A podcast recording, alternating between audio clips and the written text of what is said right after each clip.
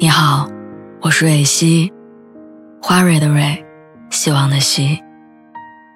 今天你还好吗？你可以在微信公众号和微博中搜索“蕊希”，每天晚上我都会用一段声音陪你入睡。听完今天的故事，祝你晚安，做个好梦。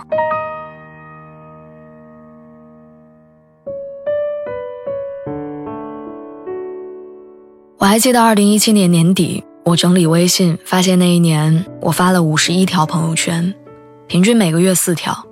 赶上七月大学毕业，情绪上头，那个月我发了八条。有毕业聚餐拍的小视频，有穿着学士服的室友合照，还发了很多毕业旅行的景色。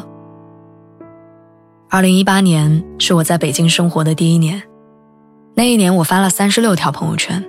独立于家庭父母的自由，初到一个新城市的紧张和新鲜。我在朋友圈里分享着跟朋友打卡的新餐厅，也分享着这个大城市的见闻趣事。二零一九年，我的工作直线上升，在开会和出差当中度过了我的春夏秋冬。我发了二十三条朋友圈。凌晨六点，首都机场的日出；凌晨一点，办公室头脑风暴的忙乱景象。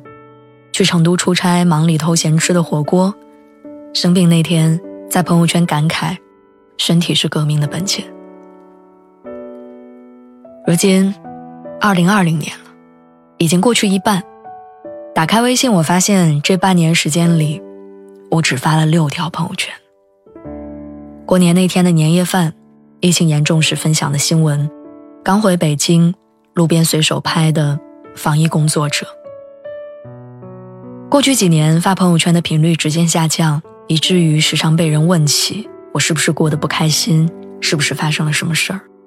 甚至在家里，表姐给我介绍相亲对象的时候，想要从朋友圈里看到我的照片，都发现我这半年一张都没发过。总有人会觉得那些长时间不发朋友圈的人都过得不好，一定是工作忙碌无心分享，一定是情感不顺又和另一半吵架。其实不是，那些长时间不发朋友圈的人，他们其实生活的挺好的，他们仍然有表达欲，但只是换了分享的方式；他们仍然有很快乐和沮丧的时候，但却知道，朋友圈不是能感同身受的地方。朋友圈里有一位刚当妈妈没多久的朋友，每天都会在朋友圈里分享孩子成长的点滴。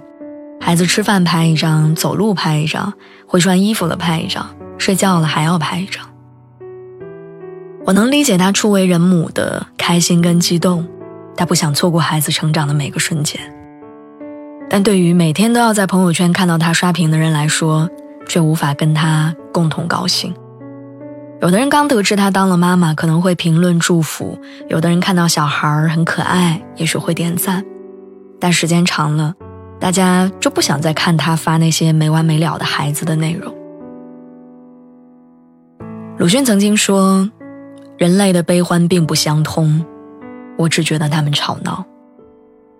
个人情绪的起伏，人生进退的变化，放在车水马龙、自顾不暇的人群当中，都不会得到太多关注。”我还记得去年夏天，我经历过特别难熬的一天，拔完智齿，脸肿得特别严重。炎症还没消除，就去重庆出差，可能是因为水土不服，也可能是拔牙的后遗症。刚到目的地，我就开始发烧，没有办法按时见客户，也不能跟同伴去游玩。我一个人趴在酒店的厕所，上吐下泻。可这不是最糟糕的，手机那边不停的微信提示音喊着我处理各种工作，被退回的方案要求当天必须给新的。我有气无力的爬起来照镜子。看着肿胀的右脸，自己都觉得自己狼狈。于是吃完退烧药的我，裹着被子在重庆的酒店改方案，改到凌晨两点。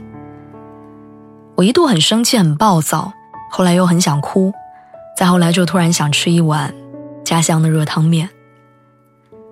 有过想要把自己当时脸肿的照片发到朋友圈自嘲的想法，也有冲动想在朋友圈里吐槽一下难搞的客户。甚至在凌晨一点的时候，想拍下外面空旷的街道，发文字感慨自己狼狈的处境，但最后我一条都没发。那天晚上醒来之后，方案通过了，我也不烧了，脸也消肿了，情绪都退了。我知道关心我的人会因为我脸肿的照片着急，不关心我的人会随手划过，看看这个深夜还在咆哮的人。不喜欢我的人会嘲笑，他也有今天。可是短暂的一天的不愉快，在成年人的挣扎当中迅速结束，放在生活的碎片里，无足轻重。蔡康永说过一句话，他说：“我们要恭喜那些不发朋友圈的人，他们把大部分心力拿去应对真实的生活了。恭喜他们，找到了生活的重心。生活本来就是一场独角戏，我们要适应没有观众的日子。”朋友圈的赞美也好，支持也罢，其实他们一点都不重要。重要的是你是否能在生活里制造快乐，无需他人的喝彩；你是否能够独自消化自己的难，不用靠别人的安慰。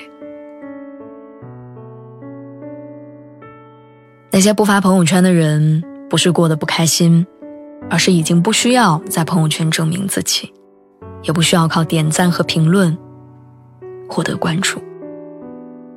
希望你永远有表达的欲望，也希望你能自我应对，过得开心。